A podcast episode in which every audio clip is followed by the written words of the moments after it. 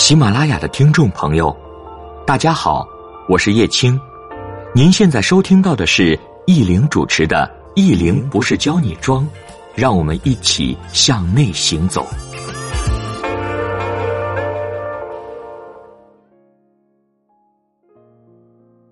本节目由喜马拉雅 FM 独家播出。大家好，我是依林。我们今天给大家分享的文章题目是：小众品牌这么多，为什么这三个最火？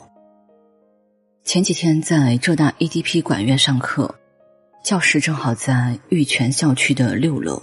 回来的时候遇到一位相熟的老师，然后他顺路捎上我，在车上他也给我提到一个观点，他说：女性在单身未婚阶段你用什么品牌？男人在意的是你购买这些的钱，是你自己的还是人家的？当然，家境好、天天随意买的宝宝们另说。说一个事情，只是想给大家分享，注意什么场合用什么。当然，我公众微信上还写了另外一个事儿，我就不分享了，在这里。特别在年纪轻轻的时候，哪怕我自己看朋友圈，有的姑娘本身工作收入不多。家境也没有好到衣食无忧的地步吧，整天晒各种旅行和晒奢侈品的状态，我也会多想，是不是有其他情况？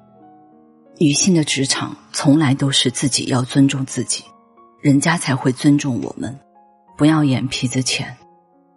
这周分享一下小众品牌的包，以前写过一些，有朋友留言说觉得过时了，大家的要求真的很高啊。先分享一个质量上我认同的希腊品牌吧，翻译成中文叫“福利福利”，在机场或者免税店都可以看到。买东西我老喜欢买真皮，他家 PVC 或者不是真皮的材质我不太看。在欧洲的某个小城，那是我在当地停留一两天，没事儿瞎逛，在一个商场的一楼，我看到了这个品牌大部分全皮制作的包。换成人民币两到三千的价格，工艺其实不输现在我们在机场看到的这个价格的其他品牌。在国内机场看到这个品牌，更多的是配饰和手表，适合年轻姑娘。我一件也没有他们家的配饰，因为年纪大了。早年前我送过这个品牌一个白色的羽绒包给好友，他也说用了好几年都没坏。都舍不得扔，后来我给了他其他的，这个才扔掉。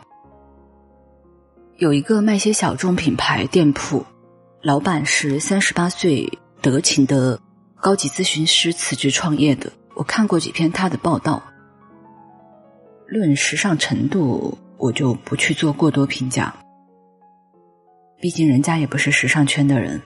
这个店铺有自己的产品，我没买过他们自己产品。大部分现在的品牌很多应该是代工，不一定有自己的工厂。但买东西我都先看质量怎么样，再考虑品牌。他们自己产品的五金和材质，如果同样的价位，建议选择他们店铺代理的国外小牌子。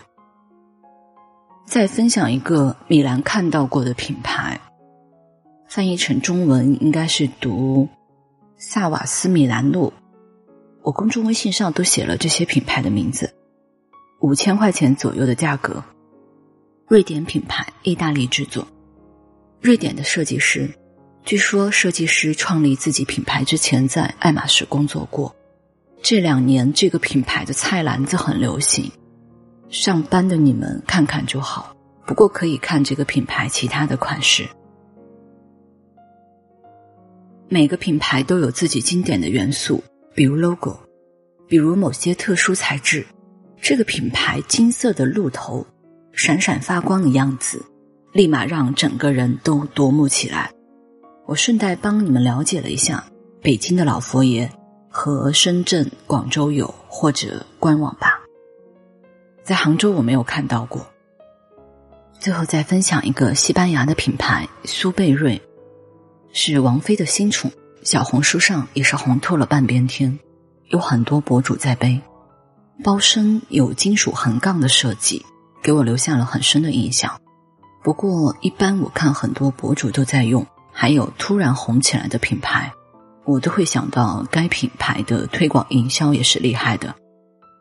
对于任何品牌，我更加认可的是有时间的积累，或者花很长时间去做准备，再一炮而红。世间哪一种被瞩目都没有平白无故。回到和工作相关的课堂，近期去给商业讲师班的老师们讲，互联网时代下如何打造个人 IP 和运营。现场我提到了，如果女老师去工作。尽量选择行业内标配的包，就是大家都认为不错的配饰。每个行业都有潜在的要求，只是客户不说，不代表我们就可以不知道。今天写了三个相对不那么热门的品牌，近两年的文字没有那么热衷去写买买买，因为我觉得成长到某个阶段，更多需要内心丰盈。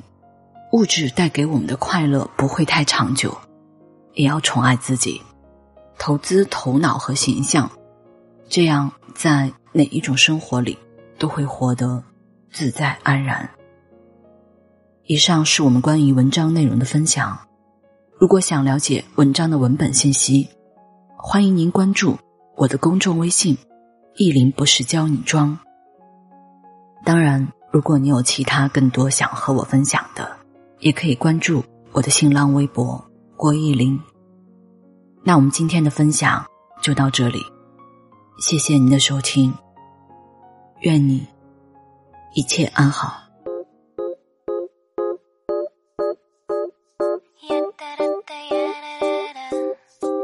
Elle marche seule dans la nuit sous un ciel de minuit en suivant les lampadaires qui s'allument dans la rue. Tranquillement, elle prend le même chemin qu'avant, des allées qui serpentent jusqu'à l'Odéon.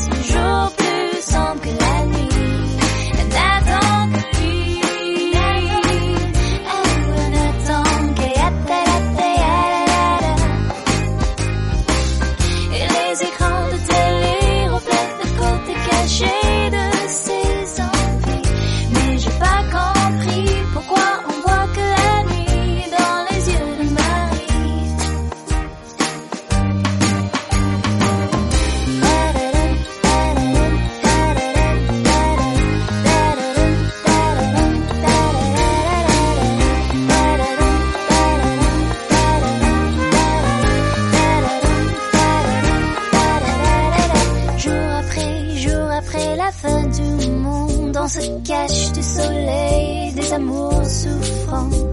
Je crois que toi et moi